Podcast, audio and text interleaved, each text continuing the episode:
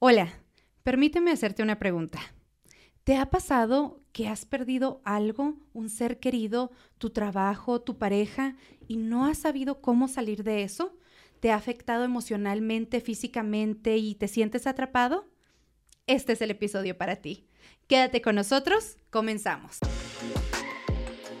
Bienvenidos a un nuevo capítulo de Sexto Sentido. Yo soy Diana Bustillos y como les comentaba, este episodio es especial. Es especial porque es muy sentido y, yo creo que va para todo el mundo. Ahora sí, todos hemos pasado por una situación similar. Hemos perdido algún ser querido, hemos perdido el trabajo, hemos perdido una mascota, un animalito que amábamos, que amamos y a veces esas situaciones nos cuestan mucho, nos cuestan mucho, nos afectan física y emocionalmente y nos han impedido salir adelante. Entonces, para mí es un placer por fin haber encontrado, después de que busqué tanto tiempo, una tanatóloga aquí en Denver y por fin la encontré. No la encontré en Denver, viene de Mérida, Yucatán, pero estoy bien contenta. Y si usted dice, ¿qué es tanatología? ¿Qué tiene que ver esto con el otro? Bueno, aquí le vamos a explicar. Déjeme darle la bienvenida a Ana Paola Febles. Hola a todos, yo soy Ana Paola Febles y muchísimas gracias Diana, es un gusto estar aquí en tu programa para poder hablar acerca de este tema y crear más conciencia sobre la muerte, tanto a los adultos como a los niños. Y es que, mira, Ana, yo platicaba con muchas personas de que, mira, ando buscando una tanatóloga, tú no sabes si dónde la puedo encontrar, hombre, mujer, y me decían, pero ¿qué es tanatología? No, y a raíz del COVID yo quería encontrar a alguien porque el COVID no solamente nos trajo muchísimas pérdidas humanas, pero muchísimas pérdidas también en otro ámbito, en el ámbito laboral, gente trabajando para una organización por mucho tiempo y de repente pierden su trabajo, pierden su casa, pierden entonces, claro, porque una pérdida. Una pérdida te llevaba a otra, como tú comentas, al perder tu trabajo, ya no tienes dinero, por ejemplo, para mantener tu casa o mantener tu coche y vas perdiendo ciertas cosas que eran de valor para ti y al perderlas te duele. Entonces, empecemos por lo primero. Definamos qué es tanatología. Ok, la tanatología es el estudio de la vida y la muerte, porque se enfoca en abordar los procesos de duelo ante una pérdida significativa. ¿Y por qué digo de la vida? Porque también te enseña a vivir, de forma consciente, para que aprendas a disfrutar y aprovechar este plano de vida en el que estamos. Porque muchas veces damos por hecho que aquí vamos a estar muchísimo tiempo, pero se nos olvida que nuestro tiempo de vida aquí es limitado. Entonces, si mi tiempo de vida es limitado, ¿qué voy a hacer con él?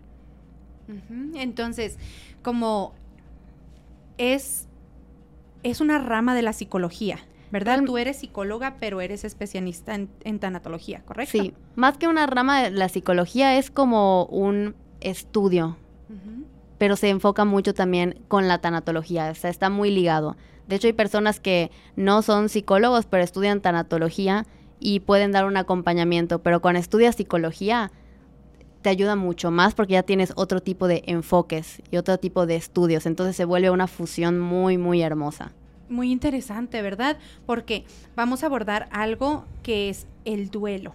Cuando tú pierdes algo, a una persona de tu familia más que nada, ¿verdad? O, o, algo muy preciado, algo muy cercano a tu corazón. Hay etapas de duelo, ¿verdad? ¿Cómo volver a resurgir? ¿Cómo volver a salir? Te digo, yo he perdido, gracias a Dios, no, aún tengo a mis abuelitos, pero he perdido a una abuelita, he perdido a un tío y es, es mucho dolor. Sí. Es, es mucho dolor pues para la familia. El duelo es una respuesta natural ante esa pérdida, porque es un proceso para que te puedas adaptar a esta nueva realidad sin eso que perdiste. Entonces cuando tú pierdes algo, no hay que evadir todas esas emociones, sino permitírtelas sentir, porque es una reacción normal. A eso se le llama duelo porque vas a duelar por eso que perdiste porque te duele. Pierdes a un ser querido y ¿qué sucede? Decimos, mm, el tiempo lo va a curar todo, pero realmente no. Lo que decides hacer en ese tiempo es lo que te va a ayudar a sanar. Entonces comenzar a ver el duelo como algo completamente normal, como parte de la vida, como un proceso emocional. De hecho, es una respuesta emocional ante una pérdida. Etapas del duelo son cinco, y es la negación, la ira, la negociación, la depresión y la aceptación. Y estas etapas no se pasan de manera lineal, es como una montaña rusa. No tienes que pasar tampoco por todas, pero la primera que siempre está presente es esta negación. Cuando pierdes algo es, no lo puedo creer, estoy en shock, o te levantas y dices, esto no me sucedió, es una pesadilla o es un sueño. Por ejemplo, pierdes un ser querido y muchas veces sucede que no quieres tirar nada de lo que era ese ser querido, de que en su cuarto lo dejas tal y como está. Cuando puedes donar esas cosas a un a personas que lo necesitan o en una cajita guardarlas muy significativas, pero cuando todo lo dejas intacto, por ejemplo, eso, es parte de la negación también. y también las personas dicen, pero ¿por qué? A mí me, me, ha tocado escuchar o hasta yo lo he de haber dicho. ¿Por qué ella? ¿Por qué ella si era tan buena? ¿Por qué él si hay tantas personas malas en el mundo? Pero es que en la muerte no hay esta justicia. No hay, si tú eres bueno, no te va a pasar nada. O si eres malo, siempre te van a pasar cosas malas. No, no hay justicia en la muerte. Simplemente son situaciones que suceden. Pero aquí lo importante es cómo yo voy a manejar esta situación. Entonces, la primera es la negación en decir, no, es que esto no me está pasando a mí, y es que porque él, y es que... Y los famosos hubiera. Si yo hubiera hecho esto, tal vez no hubiera fallecido. O si le hubiera dicho, ciertas palabras antes de que hubiera fallecido. Y estos hubieras es una forma de crear aquí un ruido mental o una creencia limitante que te va a estar haciéndote sentir mal, porque esos hubieras o el por qué es una forma de estar creando escenarios imaginarios, pensando en que la persona podría seguir aquí si yo no hubiera hecho cierta cosa o los porqués. Pero yo creo que el hubiera también como nos da respuesta a nuestras preguntas o a nuestras lo que nosotros esperábamos de esa persona. Ah, es que esa persona hubiera sido un excelente abuelo. Es que... Pero ahí ya son... Tú deseabas verlo, pero no significa que... Claro, pero ellas son respuestas un poco más fantasiosas, porque no es un hecho lo que estás pensando, ya es algo imaginativo, de que hubiera sido un gran abuelo, pero realmente en ese momento no pudo ser un abuelo. Y cuando te vas alimentando de eso, te vas sintiendo más mal todavía en vez de aceptar que, ok, tal vez su etapa de abuelito no la vivió, pero vivió conmigo otro tipo de etapas. Y una vez escuché esto y se me quedó grabado porque digo, qué fuerte y no sé si yo esté eh, de acuerdo o no con esto, pero lo escuché y se quedó en mi mente.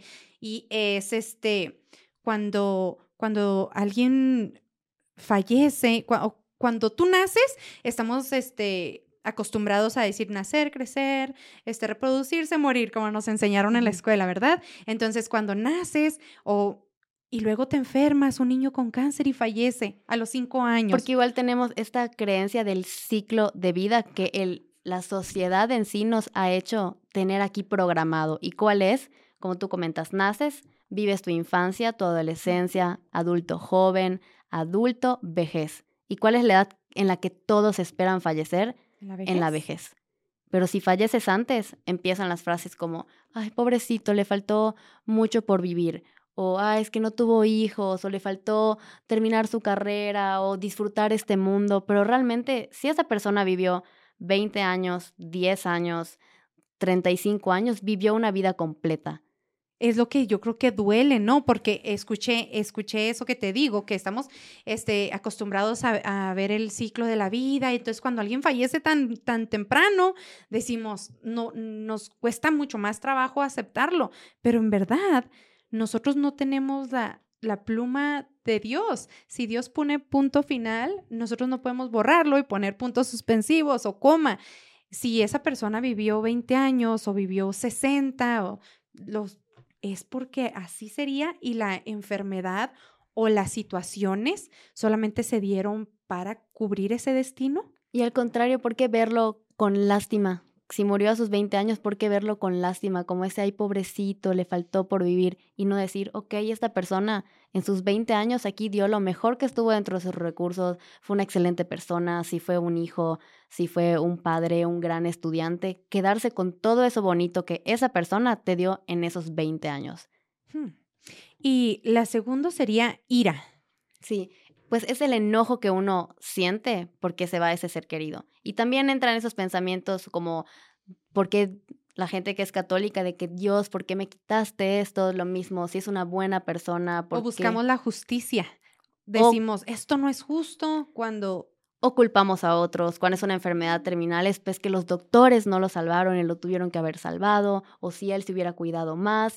O tal vez si yo otra vez entran los hubieras. En estas dos, los hubieras están muy presentes. Si yo lo hubiera cuidado más, o si yo me hubiera dado cuenta que tenía cierta enfermedad, o no lo hubiera dejado salir en la madrugada y chocó y falleció, no sé, mi hijo, mi esposo, entra todo esto del enojo. Luego sigue la negociación. Sí, la negociación muchas veces está en esta etapa de la enfermedad terminal. Por ejemplo, tienes un pariente que, un ejemplo, está enfermo de cáncer. Entonces uno está de que, por favor, Diosito, voy a dejar el cigarro, pero cura a mi esposo. O voy a comenzar a ir a la iglesia, de que voy a hacer donaciones. Es como que quiero hacer un intercambio. Pero realmente mm. eso no siempre va a suceder. Y a veces uno se aferra como que a esa negociación de que yo doy hacia algo, alguna creencia que tenga, por ejemplo, pero sálvame a este ser querido. O si tienes una enfermedad terminal, voy a buscar cualquier tipo de tratamiento. Y a veces la persona ya está, ya está hasta cansada de seguir aquí y los familiares están tratamiento tras tratamiento y ya esa persona está viviendo de forma artificial aquí. Pero es una forma de negociación. Y entonces, por eso yo creo que nos lleva al siguiente punto, que es la depresión, porque como a lo mejor no se me cumplió, como dejé de fumar y, y mi pariente no se salvó, entonces me... O el tratamiento no funcionó. O el también. tratamiento no funcionó. Pero esta depresión es una depresión reactiva. ¿A qué me refiero con reactiva? A que es a causa del suceso, no es una depresión patológica, porque estás en un duelo. Fallece un ser querido y voy a estar triste mucho tiempo. A lo mejor un año me voy a sentir muy triste, seis meses, varios meses voy a estar mal, pero es una depresión a causa del suceso. Ya conforme pase el tiempo, sí se puede volver una depresión, ya dependiendo de diversos factores en la persona. Pero esta depresión, le suelen decir así, una depresión reactiva. Por el suceso te estás sintiendo así.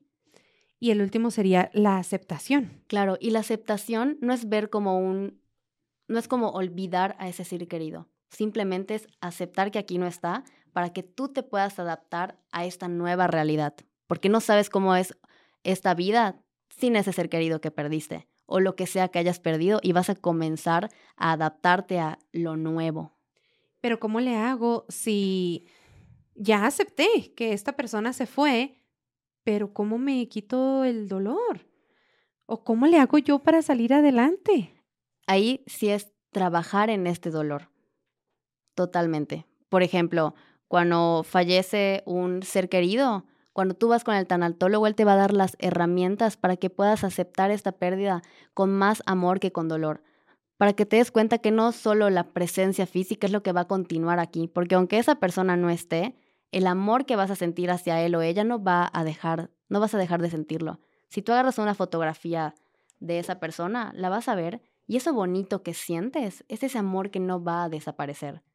Y a la persona también la puedes sentir de otras formas a través de los sueños. A veces podemos soñar con esa persona. El ejemplo que doy con la foto, al recordar esas vivencias, el ser humano tiene la capacidad de tener una memoria a largo plazo y podemos guardar aquí miles de recuerdos bonitos. Si tienes hijos, platicarles acerca de esa persona, ver un atardecer, un amanecer y acordarte de ese ser querido y aquí sentir bonito dentro de ti. Esas son las otras formas de sentir. Porque nosotros somos, no somos un cuerpo con espíritu, somos un espíritu con cuerpo, viviendo aquí una experiencia terrenal. Pero nos asusta y nos da, nos asusta y nos duele cuando esa presencia física ya no está, porque pensamos que deja de existir por completo, pero en realidad no. Sigue aquí de otras formas. Mm. Y por ejemplo, cuando cuando alguien se va y, yo creo que más lo que nos duele a nosotros es el hubiera, ¿verdad? ¿Verdad? Porque la persona ya terminó como su ciclo, ¿verdad? Aquí en la tierra. Ya sea a los 20 años, sea, a los años que Dios haya decidido llevársela, pero lo que nos duele a los que nos quedamos es ese, ese si hubiera. Y la ausencia también. La ausencia como, por mi parte, ¿verdad? Mi abuelita. Digo, ay, si ella estuviera viendo aquí lo que ando haciendo, o ay, la hubiera traído a este lugar tan bonito, él hubiera, eso es lo que me duele, ¿verdad? Porque ya era viejita, a lo mejor ya era su tiempo, este, pero me duele la ausencia. Sí, porque nos gusta tener esa compañía de la persona que queremos, como tú comentas, de que quisiera que mi abuelita esté aquí. Pero en estos momentos es como si estoy en un lugar muy bonito, de que, ay, abuelita, me encantaría que estés aquí, pero no estás, te amo mucho. Sé que en alguna forma estás aquí conmigo, tal vez no de la física, pero sé que aquí estás. Y cuando comienzas con este pequeño trabajo, al escribirlo, al decirte a ti mismo ese tipo de frases, te va a ayudar, es reconfortante, a darte cuenta que no solo la presencia física lo es todo. Y por ejemplo, esto no sé si, si sea una, una pregunta correcta, pero hay, hay circunstancias como que hacen que las personas fallezcan como una enfermedad terminal, como algún accidente, algo así, pero ¿qué pasa cuando las personas se quitan la vida? Ese es un duelo bastante complicado porque las personas que se quedan aquí en vida suelen sentir mucha culpa y también les da vergüenza por ejemplo, que se suicide un hijo, los padres sienten vergüenza porque piensan que las demás personas van a decir, pues, cómo estaba su ambiente familiar o qué relación tenía con el hijo, no se comunicaban con él. Entonces se vuelve un duelo bastante complicado. Igual el, perder un hijo duele y más de una forma inesperada y fuerte, porque es un duelo realmente muy trágico. No te pudiste despedir de esa persona y también los padres comienzan a cuestionarse, yo qué me faltó como padre, qué hice mal, o no me habré comunicado con mi hijo para saber qué estaba pasando con él. Y algo muy importante es tampoco culpar a la persona que se suicidó, porque muchas veces lo ven como, ah, es que fue muy débil, o a, veces hasta suelen decir, qué valiente, pero no es ni débil ni valiente. Era una persona que estaba sufriendo muchísimo aquí y la única salida a ese sufrimiento era quitarse la vida, porque ya no querían sentir más sufrimiento. Entonces hay diferentes tipos de duelo, ¿no? Por ejemplo, de una enfermedad terminal hablábamos que se llama un duelo anticipado, porque como cuando sabes que, que alguien va a fallecer, o no que sepas, porque todo el mundo estamos en riesgo todos los días, ¿verdad? Pero cuando alguien está enfermito y dices, ah, pues esta persona le, le dieron tres meses o qué sé yo, entonces es como un duelo anticipado porque tú ya estás pensando en, en cómo vas a en el sufrimiento, se me hace peor, ¿no? El duelo anticipado, de hecho, tiene ciertas ventajas que otros duelos no, y es el tiempo regalado. Porque si te dicen tienes tres meses de vida, es un tiempo que te regalan para poder despedirte de esa persona, decirle lo que quieres, de que la amas, lo que le agradeces, por qué le pides perdón. Y a esa persona también comunicarle qué necesitas de mí para que te puedas ir tranquilo. Tienes pendientes por decirle a alguien, cómo quieres que sea tu despedida, todo ese asunto legal, también la persona se siente más tranquila porque tiene una muerte digna con ese proceso de despedida. E incluso muchos enfermos terminales piden ya no estar en el hospital porque ya saben que tengo tres meses de vida, entonces ya el último mes llévenme a casa y fallezco en mi cuarto alrededor de mis seres queridos. Esa es la ventaja del duelo anticipado, que te preparas, previamente y cuando ya sucede la pérdida de que ya fallece la persona, no es que no te vaya a doler, pero el dolor ya no va a ser tan intenso porque meses antes te estuviste preparando para despedirte de la persona. En cambio, cuando es un duelo, digo, cuando es una muerte inesperada, un suicidio, un accidente de tráfico, una persona le dio un infarto, ahí es cuando no te pudiste despedir de la persona. Le tenías cosas por decir, si estaban, tuvieron una discusión y tal vez se fue de casa y ya no regresó. Entonces ahí hay muchas cosas que trabajar, son diferentes duelos. Y no hay qué duelo duele más, porque a veces preguntan de que, ¿me puedes decir qué duelo es más fuerte que otro? Eso no existe. Mientras a ti te duela es lo importante, porque podemos tú y yo pasar la misma pérdida. Y tú en cuestión de un mes ya te sientes muy bien y a mí me lleva un año recuperarme. Entonces, no, el dolor no se puede medir. No, porque también me, me preguntaba yo, hay veces que, que fallece alguien y, y las personas ya están bien y andan haciendo su vida como en seis meses, un año, y dice uno, ay, parece que ni le dolió. Bueno, no, yo no digo, pero he escuchado que dice, ay, parece que ni le dolió, o no, es que cada quien tiene su proceso, ¿verdad? Exacto. Y a lo mejor este, ellos siguen trabajando y no es que no les duela, a lo mejor lo están trabajando y están saliendo, o a lo mejor no, pero uno no puede como ah, juzgar el duelo ajeno. realmente no se debe juzgar porque cada uno tiene su proceso, somos seres completamente diferentes. Y puede que me veas feliz, pero en realidad no lo estoy. A lo mejor estoy evadiendo mis emociones por esa pérdida y estoy saliendo a fiestas o estoy haciendo muchísimas actividades porque me vuelo como un activista, por así decirlo, de que hago demasiadas actividades para no estar en pausa conmigo mismo, que al estar en pausa contigo es cuando comienzas a sentir y te pones a pensar en ciertos sucesos. Entonces te empiezas a hacer muchas actividades. Y lo importante aquí en el duelo, ahora justamente que comentas ese punto, es crear rutinas. Sí para distraerte, tomar clases de, de yoga o de pintura, ir a caminar al parque para hacer ejercicio, ayudar en algún orfanatorio, cualquier tipo de actividad que quieras hacer, sí para distraerte, pero también crear un hábito de tener esa pausa para ti mismo.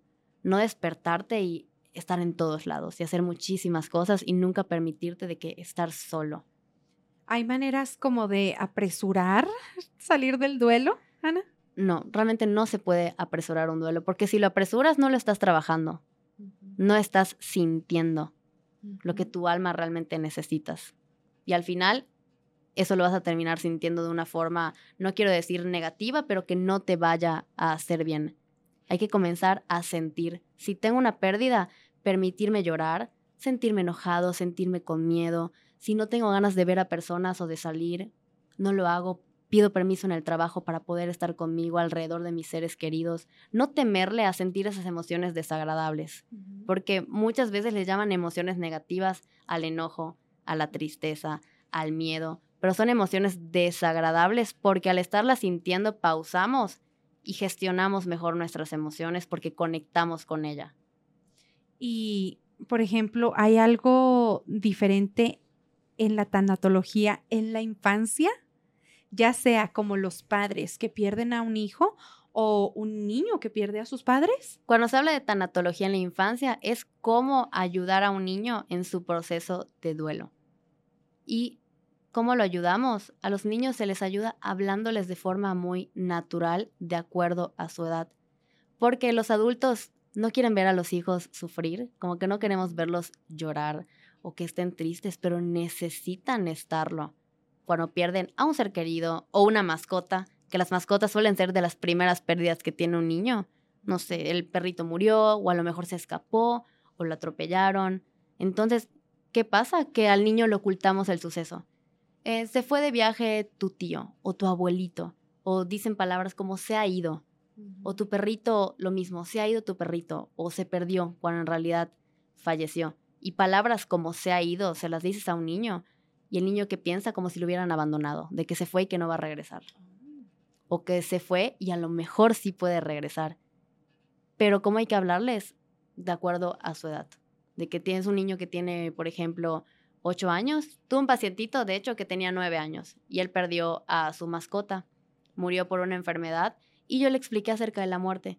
La muerte es un proceso natural, irreversible, que todos los seres humanos vamos a transitar ¿Cuándo? No lo sabemos. Y como no lo sabemos, debemos aprovechar cada momento con nuestros seres queridos, disfrutar esta vida. Y esto que te estoy contando, se lo platiqué a este niño de acuerdo a sus palabras y a su edad. Y no lo vio con miedo, al contrario, al final de todo su proceso se dio cuenta que él sigue sintiendo mucho amor hacia esa mascota aunque ya no esté. Y como su mamá también platicó con él acerca de esos temas, no lo ve con miedo. Si un padre le platica a su hijo sobre un tema con miedo, el niño automáticamente también lo va a ver con miedo.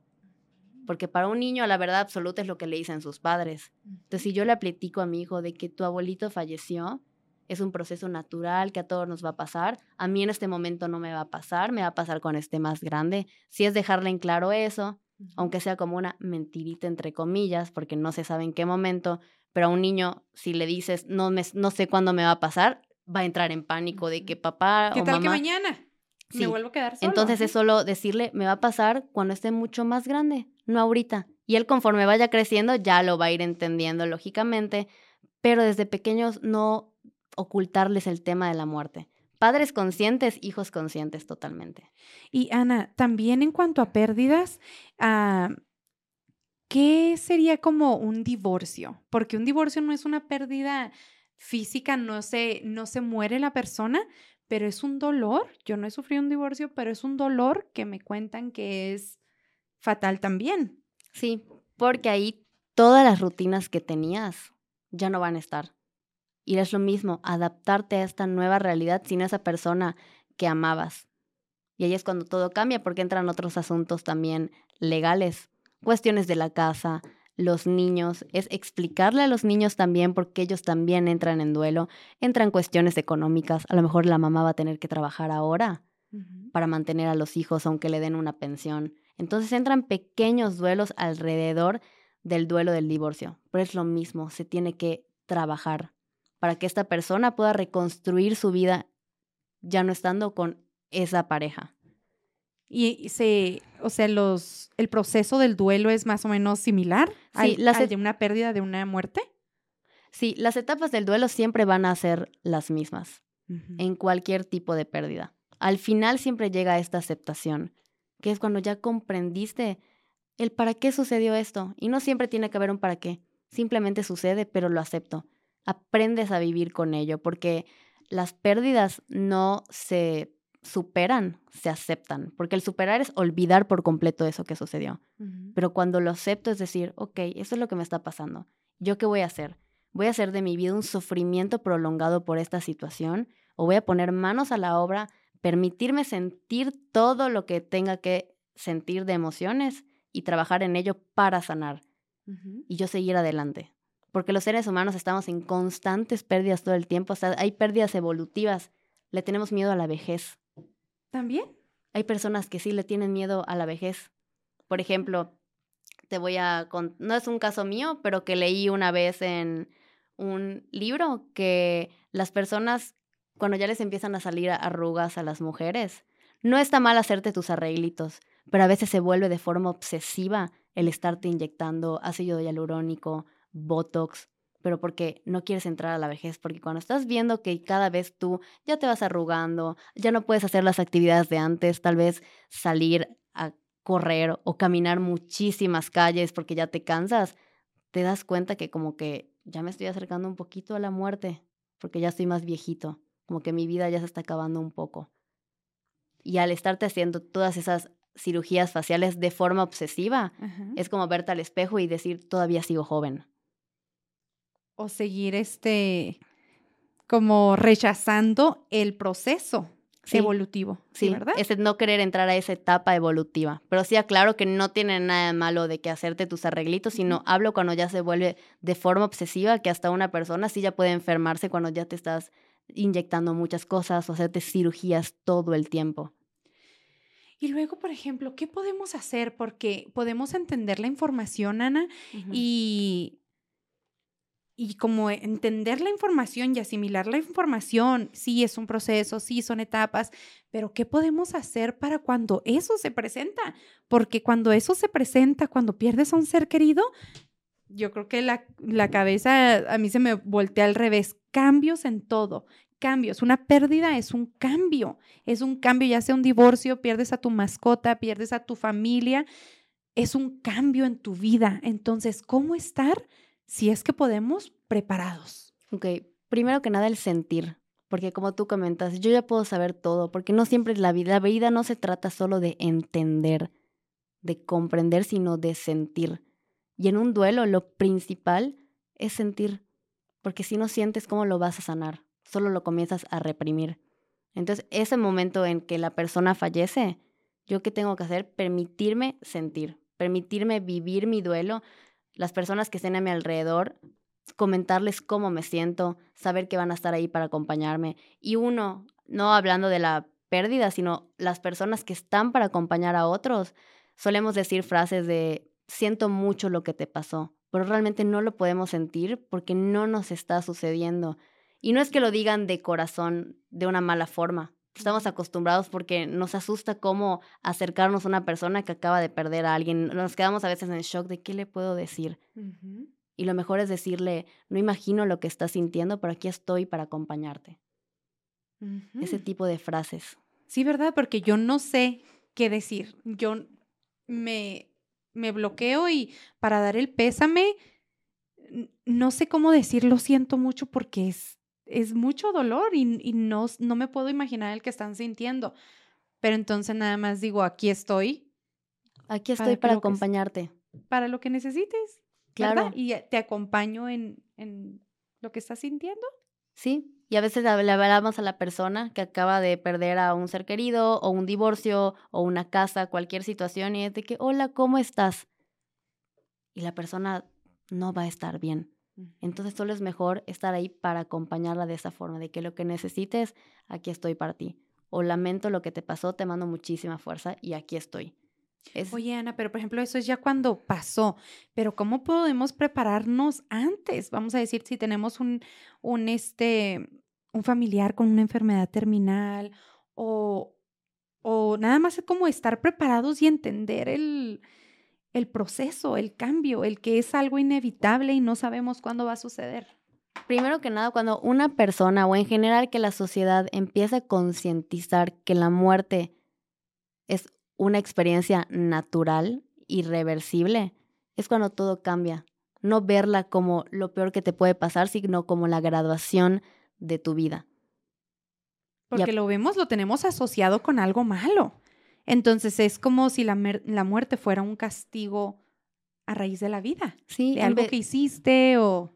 Y en vez de verlo como, ok, voy a nacer y tengo un inter para aprovechar este plano al máximo, no dar por hecho todo, nos levantamos y damos por hecho que tal vez mamá o papá va a estar en casa o que el esposo va a estar en casa. ¿Y hace cuánto no le dices de que te amo o te acercas a darle un abrazo o le hablas a tu mamá para preguntarle cómo está? ¿Y quieres ir hoy por un helado? Vamos a tener una cita tú y yo, madre e hija, o con tu hermana. En general, todo lo que tenemos lo damos por hecho. Pero cuando concientizamos lo que te comenté hace rato de que nuestro tiempo de vida es limitado, ¿y qué voy a hacer con él? Aprovecharlo o simplemente estar aquí sobreviviendo, es cuando todo cambia. Como acostumbrarnos a disfrutar la vida, ¿verdad? Porque si le llamamos a nuestras mamás, no sé si a ti te pase, si yo le llamo ahorita a mi mamá, le digo, mamá, la amo y gracias por todo lo que ha hecho. ¿Dónde estás? ¿Qué estás haciendo? ¿Por qué me estás llamando? ¿Qué me vas a pedir? ¿Verdad? ¿Qué me vas a pedir? ¿Qué quieres? Claro, porque lo damos por hecho siempre. Porque lo damos por hecho y no estamos acostumbrados a disfrutar la vida. Sí, y a veces, muchas veces tenemos tantas preocupaciones y esas preocupaciones ya no existen, solo es un pensamiento constante que está aquí que no nos permite vivir. Y situaciones dolorosas siempre van a pasar, pero ¿qué voy a hacer con ellas? Trabajarlas y agregarlas a esta línea del tiempo de vida. Porque de esas situaciones dolorosas también voy a aprender, porque nosotros estamos viviendo aquí una línea del tiempo. Y van a pasar situaciones muy buenas, hermosas, dolorosas, trágicas, pero son parte también de esta línea del tiempo en la que estás y te van a servir también para transformarte, porque cada pérdida es una transformación para ti. Porque, un ejemplo, otro pacientito que tenía, que era una chica que falleció un pariente suyo por una enfermedad terminal, ella no hubiera ido con el tanatólogo ni comprender estos temas de la muerte si no hubiera pasado por esa pérdida y ella empezó a enseñarle a su familia que la muerte es tan natural y comenzar a aprovechar lo que tienen a su alrededor para que no esperar hasta el último momento para despedirte de esa persona o decirle lo mucho que la quieres, comenzar a aprovechar aquí, estar. Ay, sí, me dan como hasta ganas de llorar porque es cierto, le tenemos tanto miedo a la muerte porque no estamos aprovechando la vida. ¿Verdad? Porque si estuviéramos en verdad enfocándonos cada día en mis hijos, yo les voy a, yo los voy a educar con toda la mano, ellos van a estar bien en, en, en todo lo que yo pueda darles este, de educación, yo voy a estar aquí el 100. Mis padres van a estar bien, yo cuido de ellos, yo les llamo, yo les digo que los amo y ellos saben. No estamos viviendo la vida al máximo, es por eso que le tenemos miedo a la muerte. Y si voy a estar en esta vida teniéndole miedo a la muerte, realmente ya no estoy viviendo. Estoy como un muerto en vida porque cualquier cosa me aterra. Ya no me lanzo a diferentes experiencias o estoy disfrutando de estar aquí porque pienso es que me voy a morir. Y también, eh, Ana, como ya cuando llega la muerte, es como a lo mejor lo que tenemos también ese miedo es enfrentarnos a la vida sin esa persona. Lo que viene después. Lo que viene después. Yo cómo me voy a quedar sin esa persona. Porque no queremos sentir dolor. Es como con otros pacientes de enfermedad terminal, que los mantenemos aquí de forma artificial, cuando esa persona ya no está viviendo. Pero con el simple hecho de ver la presencia física aquí, me siento un poco, me duele porque está enfermo, pero me siento un poco más tranquilo, porque aún voy y lo veo. Ya no es que vaya a esa habitación donde él estaba y diga, ya no está aquí. Pero ahí es una forma un poco egoísta porque no estoy permitiendo que esa persona ya se vaya por, para que yo no sienta dolor. Porque si mantengo a una persona de forma artificial, es porque yo no quiero sentir dolor, porque sé que cuando él se vaya voy a sufrir. Estoy Pero tengo retrasando su proceso. ¿Mm? Estoy retrasando su proceso. Sí. ¿Verdad? Porque no le estoy permitiendo trascender. Ajá. Esa, esa persona, él o ella, ya terminó con su proceso de vida y yo lo estoy retrasando al no quererlo dejar ir. Sí, totalmente. Porque y a veces esa persona ya no tiene la voluntad para decirte, yo ya no quiero estar acá, pero lo seguimos manteniendo aquí. Wow. Pues siempre me ha parecido como bien interesante y también a raíz del COVID, Ana, porque tantas pérdidas, tantas pérdidas humanas, tantas pérdidas de todo. Y yo decía, alguien que me ayude a explicar, claro. a explicar cómo lidiar con una pérdida. Entonces se me hace súper, súper interesante. ¿Hay algo, algo que tú quieras dar como un consejo de, de cómo afrontar esa pérdida? Porque nadie estamos listos, o sea, aunque el familiar, aunque un ser querido que amamos tenga una enfermedad terminal, no estamos listos. Y mucho menos si sucede algo como un suicidio, un accidente, un infarto.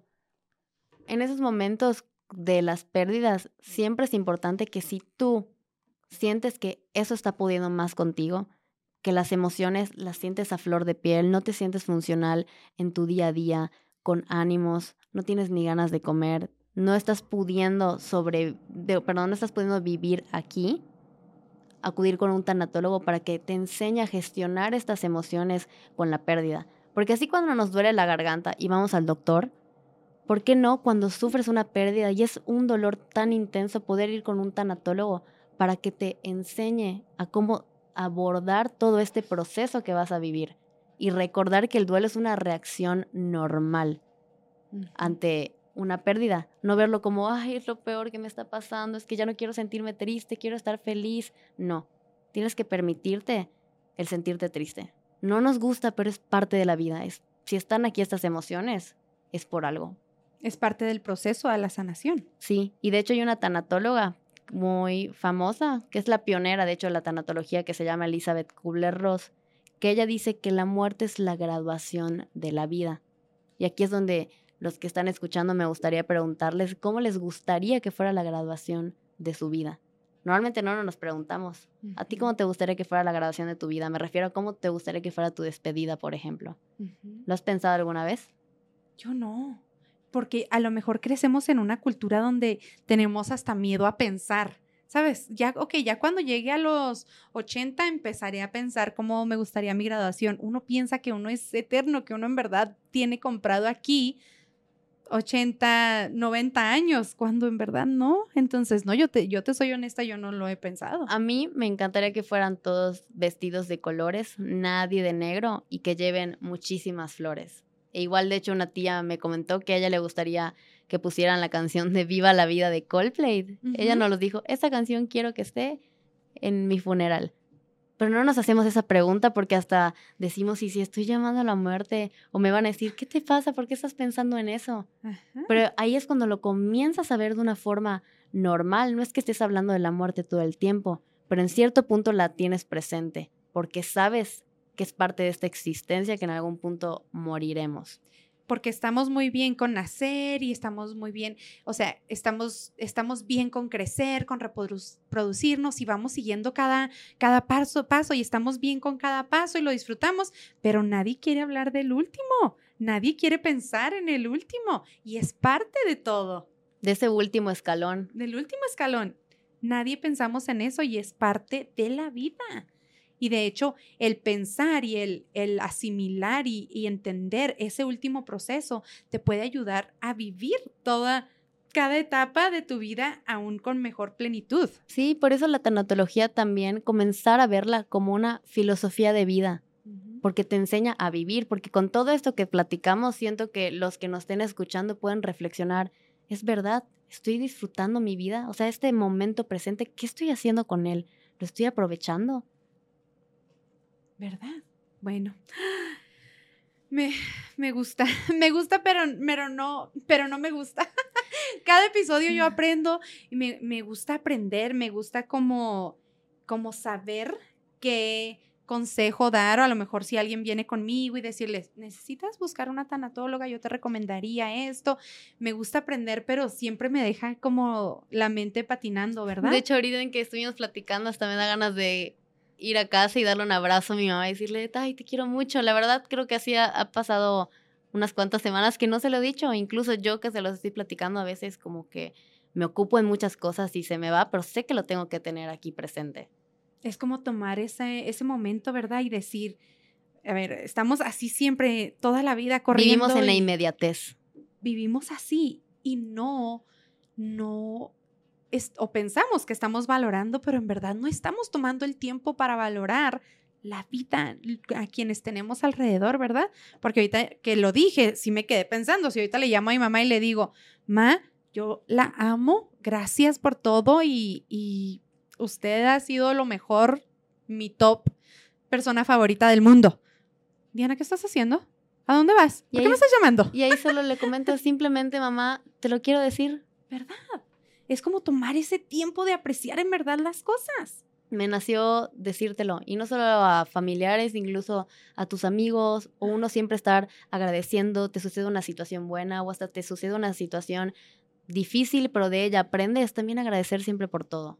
Por todo, lo bueno y lo malo, y apreciar cada proceso y estar consciente de que la muerte también es parte de la vida. Y que implica un proceso, y que estar mal también está bien. Porque le huimos a sentirnos tristes o al enojo o esas emociones desagradables, como le huimos. Pero hay momentos que sí tenemos que estar. No podemos estar todo el tiempo felices. Van a haber momentos en los que vamos a tener que estar sintiendo esas emociones desagradables porque aquí están. Y porque las situaciones también se presentan. Y respecto a la tanatología, también comenzar a verla como una herramienta de vida. Saber que ahí va a estar cuando la necesites tener un tanatólogo de cabecera, leer un libro sobre tanatología, escuchar podcast acerca de estos temas o videos en YouTube, porque es una herramienta de vida, porque como estamos en constantes pérdidas, sé que ahí va a estar la tanatología para cuando la necesite. Y estar estar bien con pedir ayuda, ¿verdad? Porque a veces cuando estos cambios pasan, este, no queremos, no, no creemos en, en la psicología, no creemos en la tanatología, pero así como igual cuando te duele el estómago y vas al doctor, como cuando algo pasa en tu corazón y vas al cardiólogo, igual cuando algo pasa en tu mente. Y en tu corazón. y en tu corazón está la psicología. Entonces, pues buscar ayuda, estar bien con, con no estar bien y, y dejar a los profesionales, ¿no? Que nos, que nos que nos enseñen a cómo gestionar esas emociones para trabajar esas situaciones y sanar para que sea más amor que dolor todo lo que estemos viviendo. Para dejar ir con amor, ¿verdad? Sí, y ver un nuevo panorama de las cosas, porque a veces pensamos que esta situación se va a mantener como yo la veo y no quiero salirme de mi creencia limitante muchas veces, pero cuando hablo con una persona externa, amigos o familia, que me dan un punto de vista que yo no tenía ni idea, es como que abrir una ventana. Comienzas a ver un nuevo panorama de esas situaciones. Bueno, Ana, pues muchísimas gracias. ¿Y dónde te podemos localizar? Porque está en Mérida, Yucatán, pero yo también tengo mi psicóloga y tomamos este, las sesiones por Zoom. Así que tú atiendes por Zoom también. Sí, yo doy terapias en línea y estoy en Instagram como emuna.tanatología. Ahí están mis redes sociales donde me pueden contactar o mi número de teléfono, no sé si te parezca que lo deje. Sí, claro. Ah, ok, mi número es 99 bueno, con el ADA es más 52 99 93 38 69 92.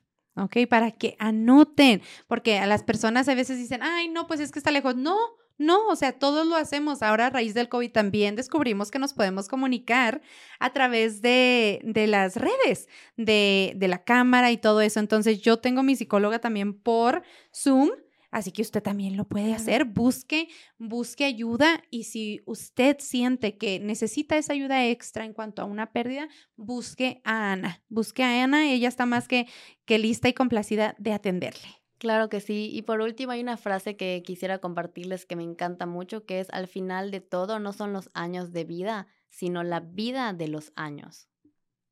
Me encanta. Vamos poniéndole más vida a los años para cuando se llegue ese punto final que Dios ponga, no nos aferremos a ponerle puntos suspensivos. Más vida, más sabor, más color, más todo. Todo, ¿verdad? Y disfrutarnos y comernos la vida más, más, para cuando se llegue el tiempo, este, nuestros seres queridos se queden mejor y nosotros irnos, graduarnos de esta vida. Más a gusto. Muchísimas gracias, Ana. Excelente viaje de regreso y aquí te esperamos cuando vengas de nuevo a Denver. Claro que sí, aquí estaré. Muchísimas gracias a ustedes. No se olviden de seguirnos en nuestras redes sociales, a su servidora Diana Bustillos y a Ana Paula Febles, también en todas las plataformas. Muchísimas gracias por su sintonía y nos vemos en la próxima.